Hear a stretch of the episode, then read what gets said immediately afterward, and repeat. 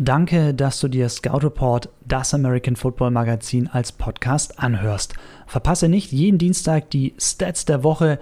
Da gibt es die verrücktesten Zahlen rund um die NFL, auch in unserem Podcast.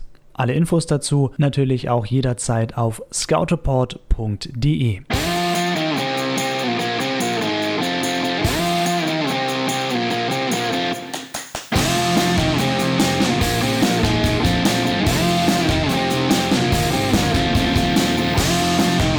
Scout Report, das American Football Magazin mit Chris Höp und den Stats der Woche. Herzlich willkommen. Ich habe heute ein paar Stats für euch dabei, die die NFL-Saison betreffen, also noch die reguläre Saison.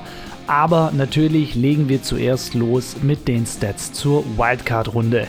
Fangen wir an mit Vikings gegen Saints. Die Vikings starteten ja super, super schlecht in die Partie, also gleich mal in der ersten Minute Receiver Adam Thielen verliert den Ball, Fumble. Ähm, da haben viele natürlich erstmal gedacht, so, oh Gott, wie geht das los? Aber laut NFL ist das ein gutes Omen, denn die letzten drei Teams, die in einem Playoff-Spiel im ersten Drive den Ball gefummelt haben, schafften es alle noch in den Super Bowl und haben den Super Bowl sogar gewonnen.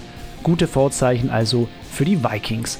Bei den Saints war Taysom Hill einer der Spieler, der mir besonders aufgefallen ist. Hill warf für über 50 Yards, lief für über 50 Yards und fing auch noch Bälle für über 25 Yards und das ist vor Hill noch keinem Spieler in einem NFL-Playoff-Spiel gelungen. Seahawks gegen Eagles. DK Metcalf ist nicht der beste Routenrunner, das sieht man, ist ja auch noch ein Rookie und ja, seine Physis macht ihn einfach nicht so beweglich, aber gegen die Eagles hat er wichtige Catches geliefert und Metcalf ist der erste Rookie der Super Bowl-Ära, dem in einem Playoff-Spiel 160 Receiving Yards gelingen. Ich habe nochmal die Super Bowl-Wetten der Buchmacher rausgepickt von vor der Saison. Unter den sieben Top-Teams waren auch die Eagles. Jetzt sind sie ja raus. Tatsächlich ist nur noch eines der Top sieben Favoritenteams auf den Super Bowl-Titel übrig, nämlich die Kansas City Chiefs. Eines ist klar, die New England Patriots können in dieser Saison den Titel nicht holen. Sie verlieren gegen die Titans und was war das für ein Spiel von Derrick Henry? Der Running Back ist der erste Spieler seit 2014, der über 200 Scrimmage Yards in einem Playoff-Spiel erzielt. Schaut man auf seine Position, Henry spielt ja auf Running Back, ist er sogar der erste seit 2008, dem das gelingt. Die Patriots sind wie gesagt raus. Seit 2001 haben sie zu Hause 17 Mal gewonnen in den Playoffs, wenn sie den Gegner bei weniger als 120 Rushing Yards gehalten haben. Tja, 112 waren es schon in der ersten Hälfte. Es war der vierte Sieg für Titans Quarterback Ryan Tannehill über Tom Brady seit 2001 inklusive Playoffs. Nur ein anderer Quarterback hat mehr Siege über Tom Brady. Peyton Manning schlug den Patriots Star sechsmal. Dann gab es noch das Spiel der Bills gegen die Texans. Die Bills liegen lange vorn, verlieren dann am Ende aber doch. Josh Allen und Deshaun Watson laufen beide jeweils für über 50 Yards. Dass das zwei Quarterbacks gelingt, das hat so in einem Playoff-Spiel der Super Bowl-Ära noch nie gegeben. Wie angekündigt, nun noch ein paar Stats zur NFL-Saison, also zur regulären Saison. Jugend forscht. Noch nie sind in einer Saison so oft Quarterbacks unter 27 Jahren gestartet wie in der Saison 2019-2020. Insgesamt waren es 208 Spiele, ein neuer NFL-Rekord. Und von den 208 Spielen konnten die jungen Starting Quarterbacks 144 gewinnen. Drei dieser Quarterbacks sind sogar unter 25 Jahren. Lamar Jackson von den Ravens, Patrick Mahomes von den Chiefs und Deshaun Watson von den Texans. Alle drei haben mit ihren Teams übrigens die jeweilige Division gewonnen, das nur zur Erinnerung. Ganz schön eng. Bei fast 70 Prozent der regulären Saisonspiele war es im vierten Viertel ein One-Score-Game.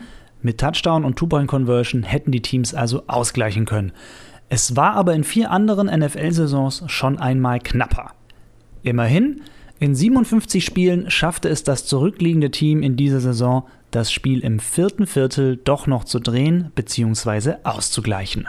Die Offensive spielt in der heutigen NFL eine immer größer werdende Rolle. Wer für diese Diskussion Argumente braucht, aufgepasst. Alle NFL-Teams zusammen erzielten in dieser Saison 1332 Touchdowns. Das ist der drittbeste Wert der Ligageschichte. Im Vergleich zur Vorsaison sind es allerdings 38 Touchdowns weniger. Was die Punkte insgesamt angeht, also auch Safeties und Field Goals zum Beispiel, erzielten alle NFL-Teams in dieser Saison 11.680 Punkte. Das sind zwar ebenfalls weniger als noch 2018, die 11.680 sind aber trotzdem der drittbeste Wert der Ligageschichte. Ich fasse zusammen, was Touchdowns und Punkte insgesamt angeht, wurden in der Saison 2019 weniger erzielt als noch 2018. Ein Zeichen dafür, dass die Defense wieder eine größere Rolle zu spielen scheint. Ja, wie sah es denn mit dem Passspiel aus in der Saison? Abgesehen von den Ravens, die ja gegen den Trend gehen, wird der Ball heute in der NFL ja schon, ja, fast exzessiv geworfen. Was die Passversuche angeht, in dieser Saison haben die Teams 35 Mal pro Spiel versucht zu passen.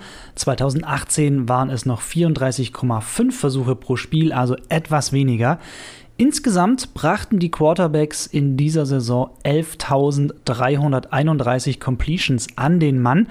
Das ist der vierthöchste Wert der NFL-Geschichte und die 797 Touchdown-Pässe sind aber auch weniger als noch in der Saison davor.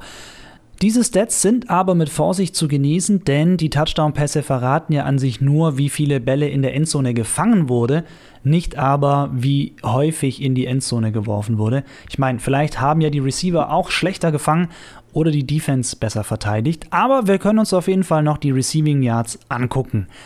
29 Spieler hatten mehr als 1000 Receiving Yards in dieser Saison, fünf davon sogar 1200 Receiving Yards oder mehr. Michael Thomas von den Saints, Julio Jones von den Falcons, Chris Godwin von den Buccaneers sowie Travis Kelsey von den Chiefs. Aber Chris, das waren doch nur vier. Richtig, Nummer 5 ist Devontae Parker von den Dolphins. Offensivfeuerwerk. Die Ravens, 49ers, Saints, Buccaneers und Chiefs erzielten jeweils 28 Punkte pro Spiel oder mehr. Dass fünf Teams so viel scoren, das ist seit 1970 zum zweiten Mal erst passiert und ganz spannend, das waren jetzt 1, 2, 3, 4, 5 Teams. Und von diesen fünf High-Scoring-Teams sind drei noch in den Playoffs, nämlich die Ravens, 49ers und die Chiefs. Zum Schluss noch ein Blick auf die Defense. Waren jetzt doch sehr, sehr viele Offense-Stats und ihr wisst ja, für mich gehört auch die Verteidigung immer zum Football dazu. Fünf Spieler erzielten jeweils 14 oder mehr Sacks in dieser Saison.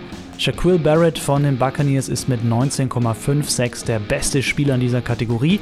Was die Interceptions angeht, gibt es drei NFL-Profis mit je sechs Interceptions. Stephon Gilmore von den Patriots, Anthony Harris von den Vikings und Tredavious White von den Bills.